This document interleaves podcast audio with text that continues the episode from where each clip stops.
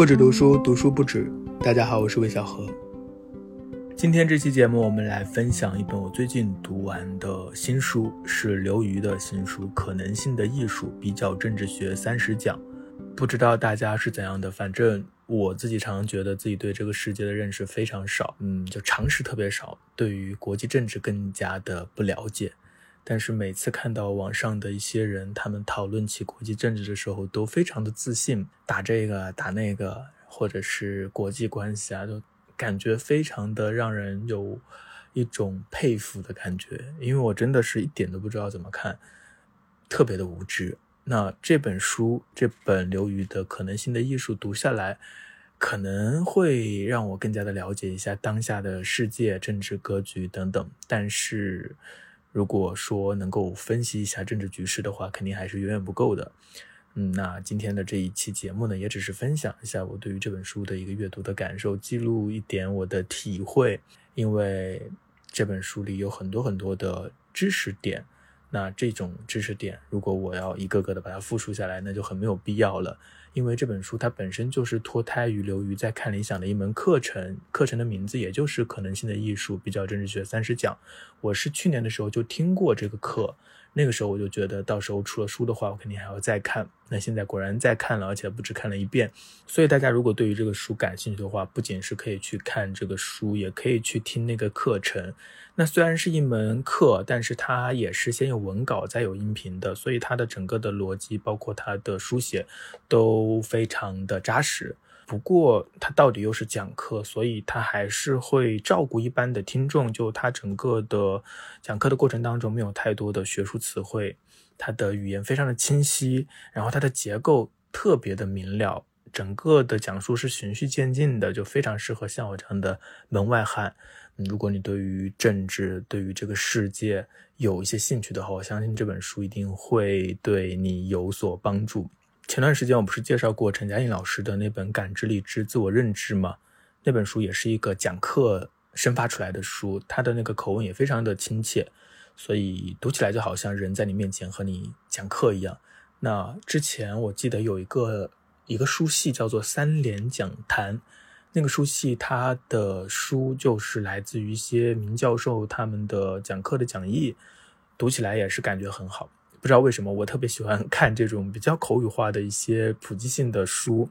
嗯，就好像你读进去的话，就进入到了一个世界的一角，掀开了一角，你看到了里面的一个轮廓。虽然可能你如果真的想要晋升的话，那还有很多很多的书要读，但是很多时候我又不是真的很想成为某个专业的这个专业人士，所以这种普及性的读物，我觉得很好的话是让我们能够开阔视野。让你稍稍的，你的这个脑袋里的这个网络能够更多元一些。那这本书它的作者是刘瑜，刘瑜我觉得大家应该都有耳闻吧，因为他也算是非常红的一个公共知识分子。他早年有一本书叫《民主的细节》，后来有一本书叫《观念的水位》，都卖得很好。《民主的细节》是他在美国。读博士的时候写的一些关于美国政治的随笔，好像。那后来他回国之后呢，就在清华大学教书，大概有十几年吧。他好像也一直都没有新作，呃，不知道是他没有写还是别的什么原因。那这本书呢，是他的一个新书，也是很久之后的一个新书，读起来还是非常开心的。那下面我们就稍微的进入一下这本书。这本书它的名字叫做《可能性的艺术：比较政治学三十讲》。那第一个问题就是什么是比较政治学？那刘瑜在这本书当中并没有给出一个特别具体的学术的定义，而是希望读者或希望听众注意，这里的比较不是一种具体的研究方法，而是一种研究的视野。他说，当你把你所面对的政治现实当做一万种可能性之一来对待时，你就获得了一种比较的视野。其实不光是政治需要比较的视野。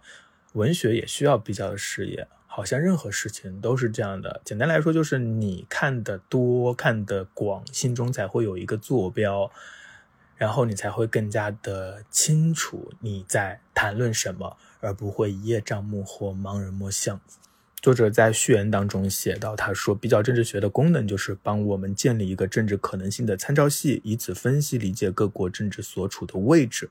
那么在这本书的开始，他其实就帮我们建立了这样的一个坐标。那这个坐标系，它的横轴是民主问责，纵轴是国家能力，这也是贯穿整本书的一个框架。那有了这样的一个坐标之后，定位每个国家在政治地图当中的位置就会更加的简单。有些国家它很民主，能力也很强，比如丹麦，它就在第一象限。那有些国家很民主，但是能力国家能力比较弱，像印度。那还有一些国家既不民主也缺乏国家能力，就像布隆迪。那有的国家国家能力很强，但是它的呃民主问责制度却不够发达，比如说俄罗斯。有了这样的一个坐标，我们就可以把不同的国家在这个政治图谱上的位置就更加的清楚了。那为了更好的理解，作者也打了个比方，他说国家能力是一个政治体系的发动机，而民主问责是一个政治体系的方向盘。没有良好的发动机，一辆车根本就跑不起来。但是光有很厉害的发动机，一路狂奔，越跑越快，根本不听民众的指挥的话，最后也有可能开到悬崖下面去。这就是这两者之间的关系。那刚刚讲到这本书，它的整个的结构非常的清楚，呃，大概可以分为三个部分。第一部分就是开头一个全球视野，作者勾勒了一个当下的世界的图景。这里面有一个很重要的观点，也是对我启发很大的。等会儿我们再谈。然后在这个全球的视野之后呢，作者再分别从政治转型、国家建构这两个维度来考察各国家，回答一些大家都常常会遇到的问题，比如说为什么民主对一些国家有用，而对另一些国家却没效？在全球范围内，民主真的倒退了吗？为什么有的政府能力很强，有的则不行？那是否要先构建国家能力，才能考虑民主这个东西是不是有先后？那第三部分就是对于政治文化和政治经济的分析，因为正如作者所说，脱离政治的经济文化社会的土壤，我们是不可能真正的理解政治的。那以上是这本书的一个结构，那当中有对很多具体的国家的分析，比如说对埃及、对法国、对南非、对印度、对伊拉克、对阿富汗。等等等等，就对这一系列国家的分析有很多鞭辟入里的非常，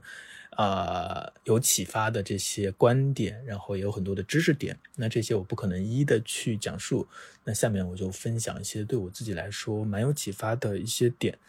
那第一点呢，就是在全球视野这一章，他提到了一个点，就是我们现在是在一个和平爆发的年代。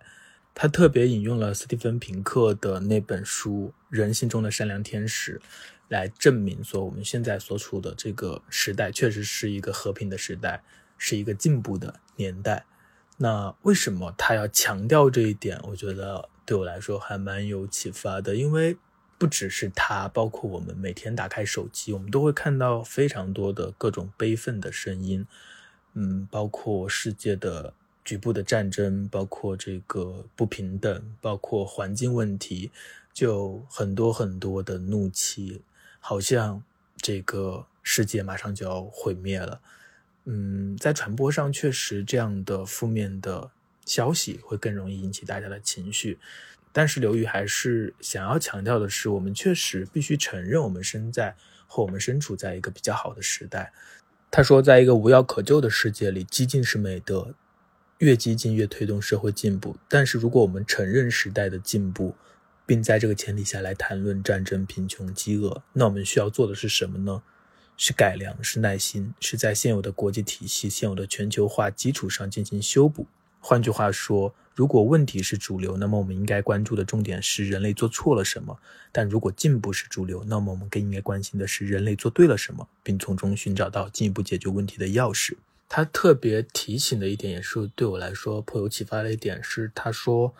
嗯，可能这些声音啊，关于地球要完蛋了、民主要崩溃了、世界越来越不平等了等等，这些声音可能初衷是充满善意的，但是衡量现实不能仅仅以理想为尺度，而要以历史为尺度，因为摧毁进步的不仅仅是所谓的保守势力，而且也可能是对完美乌托邦的迷恋。不要让最好成为更好的敌人。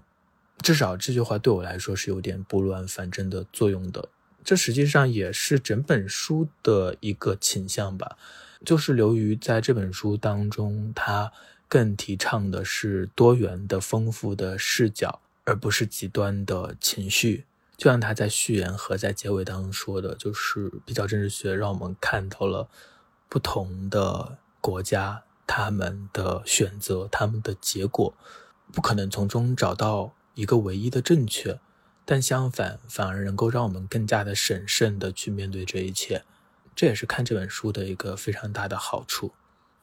那关于在政治转型的这一大部分，其实有一个点，就是他想要反驳的是，在全球范围内比较流行的一个观点，也就是民主制度正在衰退。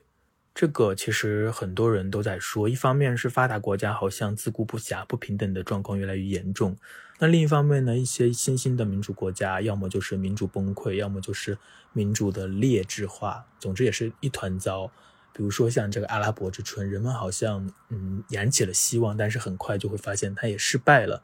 那在这些章节当中，作者也分析了非常多的具体的国家面对的问题，比如说埃及，比如说南非、印度、伊拉克、泰国，他们各有各的问题。比如说埃及为什么会失败，他就特别分析了埃及社会内部的巨大的裂痕。那印度的问题呢，也有很多。印度也是一个民主国家，但是它的问题也是非常多的。首先，它的这个经济很长时间以来都非常有问题。它学的是苏联，那印度的这个文化的惰性就更强了，种姓制度啊等等，就对于这个文化社会的改变有非常大的制约。那总之，在这些新兴的民主国家当中，确实有很多很多的问题。但是，就像前面说的那样。作者特别想强调的是，我们需要一个历史的眼光。那比较民主化的过程，会发现第三波的民主化转型其实是相对来说比较平稳的。呃，跟谁相比比较平稳呢？比如说历史上的第一个转型的革命——法国大革命相比的话，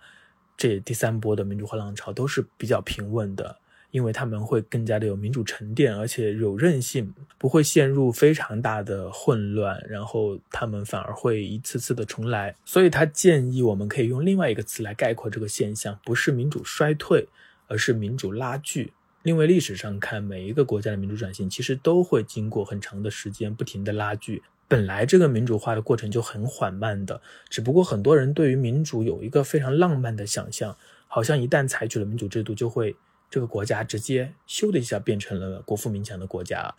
但是这并不是真的。民主制度并不能保证所有的公共问题都解决，不能包治百病。就像刚刚提到的，印度，它有它自己的文化问题，它有自己的经济问题。那民主制度它只是提供了一个制度的保障。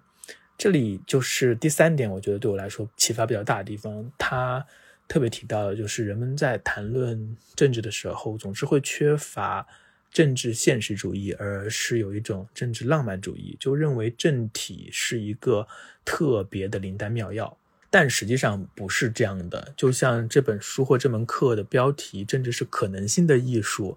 嗯，政治也有很多的约束，比如说社会结构的约束、历史的约束、地理的约束、文化的约束。那在这本书当中，作者其实是考察了非常非常多这样的约束。但是这并不是说直接又滑向虚无主义了，好像怎么搞都没有用，并不是这样的。作者想要强调的是制度的保障，就像是制定一个游戏规则，但是要让一场球赛精彩的话，还要关乎具体的行动。那刚刚我们提到的两个国家，像印度，它的行动就可能没有那么好，但是在这个南非，它的这个具体的行动就让它能够有一个平稳的过渡。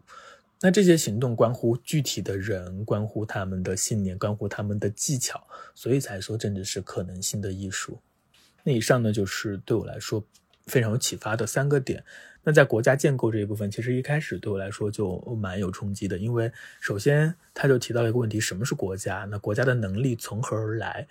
他提到两个因素，一个是文官制。文官制我们当然是很了解的嘛，因为呃，我们自己国家中国就是一个文官制有悠久历史的一个国家。那他提出的另外一个原因呢，就我一开始是完全没有想到的，也是我尝试缺乏的一个地方。他说，国家能力的增强很多时候是来自于战争，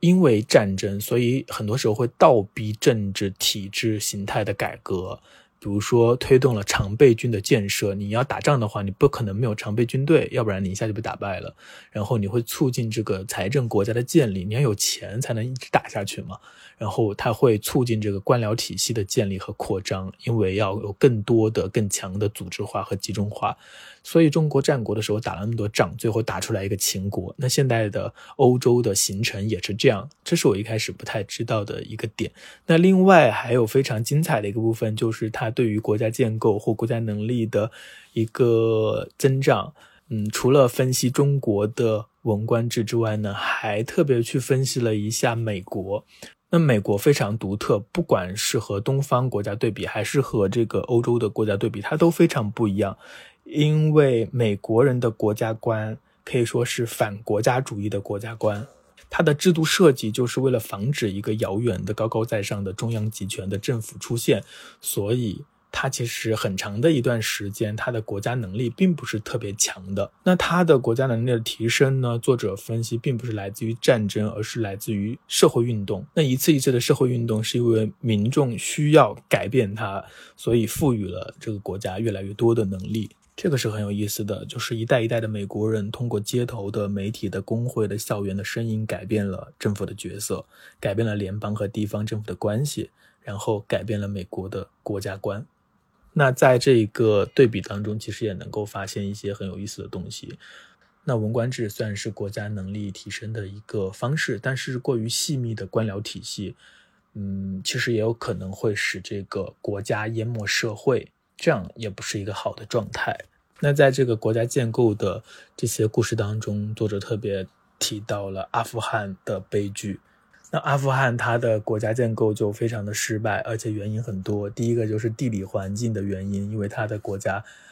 多山地形，所以也很难集中。那第二个呢，它的地缘位置又不好，它是在。强国之间，所以很容易打仗，也打成了代理人战争。最后呢，永远也打不完这个战争，他们没有办法自己形成一个强有力的国家。那第三个失败的原因就是造成撕裂，宗教的极端主义。第四个呢，就是它的民族结构也非常的复杂，没有一个特别强大的单一的民族作为主流的民族。像这个塔吉克人占这个国家的百分之二十七，普什图族人又占了百分之四十二。剩下还有哈拉扎人、乌兹别克人，还有其他好几种这个民族的人口。这种碎片化的民族格局也使得这个国家很难统一起来。那在政治文化的这个章节当中，最让我感到启发的，或最让我注意的是韩国的一个变化。都看过很多的韩国电影，他们很多的电影的主题都是关于他们自己的民主化。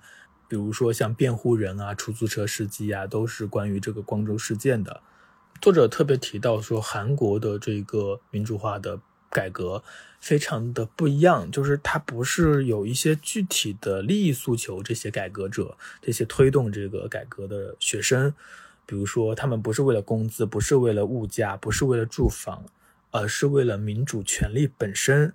这个事情就很不一样了。那这个故事其实也有很多人讲述过，真的是非常来之不易，而且韩国人真的挺勇的。在一九八零年到一九八七年，有十二万学生被开除学籍；在一九八六年关押的三千多个政治犯中，百分之八十五是学生，就一波一波的学生，简直是在排队入狱。在这些学生积极以求这些民主权利的时候，其实韩国的经济发展是比较稳定，而且一直在增长。那为什么会发生这样的一个变化呢？作者特别提到，韩国的这个民主化的改革的一个动因是观念的改变，所以大学生是韩国转型运动的一个核心的推动力。那观念又是从何来的呢？如果要回溯的话，可以回溯到两三百年前的启蒙运动。就是有一个核心的观念，其实已经深入到全世界很多人的心中，就是主权在民。在此之前，很多人都认为权力、公共权力是来自上帝，是天命。但启蒙运动之后，主权在民的这种革命的观念已经深入人心了。在讲韩国的转型的章节当中，作者提到了《一九八七》这个电影当中的一个对话：一个女孩劝她暗恋的男大学生不要去参加游行。他说：“你以为这样做世界就会改变吗？别做白日梦了，醒醒吧。”那个大学生说：“我也想啊，但是不行，因为心太痛了，心太痛了。”可以说一语道破了启蒙观念的真正的起源，因为它来自于一种正义感，一种道德直觉。作者写道：“你会发现，当所有的政治泥沙沉淀，所有理论的波涛平息，所有流行的趋势过去，最终，这种无与伦比的天真还是会从水底浮现，它熠熠的光芒还是会诱惑你向它伸出手去。所以，总的来说，观念是非常有力量的。那读完这本书呢，不仅可以帮我们对整个世界的政治格局有更清楚的了解，对政治的可能性有更深的体会。”在这么多失败的、成功的案例的对比当中，我们或许不能找到一招制胜的办法，但是可以让我们更加审慎和清醒。同时，对我个人来说，读这本书还有一种确定性的力量，不管是他对于进步的肯定，还是对于观念的力量的肯定，都是一种确定的力量。而在这个碎片的、总是充满乌烟瘴气的、充满愤怒的、悲观的情绪的环境当中，也许这种确定的力量能够使我们获得一些笃定。那这本书作为一门课程，它其实有非常非常多具体的细节，非常多的知识点，这些都是我无法一一讲到的。然后有很多可能也是我现在没有办法理解的。所以以上呢，可能也有很多的错误。如果大家发现了的话，希望能够提醒我。那如果大家感兴趣的话，也可以去找到这本书来读，是非常有帮助的一本书。那我们今天的节目就到这里，差不多结束了。预告一下，下一期呢，我会来聊一下萨利鲁尼的新书《美丽的世界你在哪里》。不知道大家有没有读？如果没有的话，可以去找来看一看。下一周我们就来聊聊那本小说。好的，那今天节目就到这结束了，下次再见。